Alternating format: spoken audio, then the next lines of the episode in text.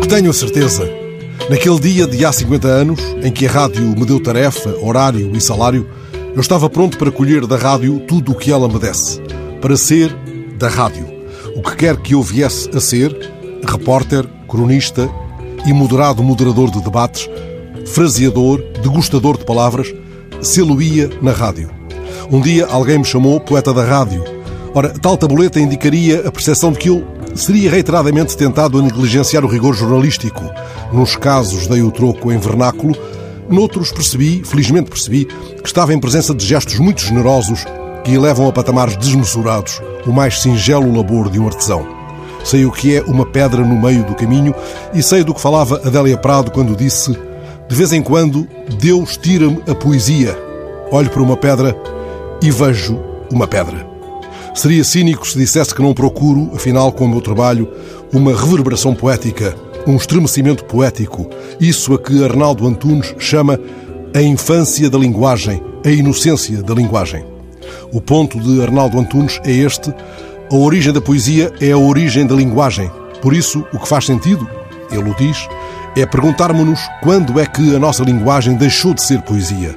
Porque a poesia estava lá, Antes de termos estragado tudo com as convenções da linguagem, com os bordões, nas conversas, nas notícias, nos discursos, com as narrativas e os timings e todas essas cenas da fala ticosa. O empobrecimento da linguagem, a nossa abreviada maneira de falar com os polegares, com capas, likes e smiles, ou implementando, basicamente implementando.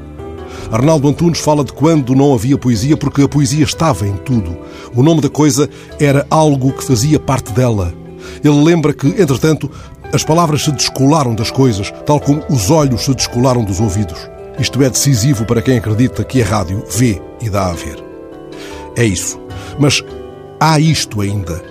O grande cronista brasileiro Rubem Braga, que durante uns tempos entregou ao vento da rádio as suas prosas, colheu certa vez para os seus leitores uma singela flor cujo milagre não pode ser contado pela botânica.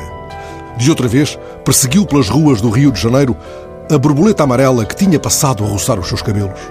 Ele explicou numa crónica que o seu ideal seria escrever uma crónica tão engraçada que aquela moça que está doente naquela casa cinzenta, quando lesse a história no jornal, risse tanto que chegasse a chorar e dissesse: Ai meu Deus, que história mais engraçada! E então a contasse para a cozinheira e telefonasse para duas ou três amigas para contar a história. E todos a quem ela contasse rissem muito e ficassem alegremente espantados de vê-la tão alegre. É isso. Obrigado por tudo.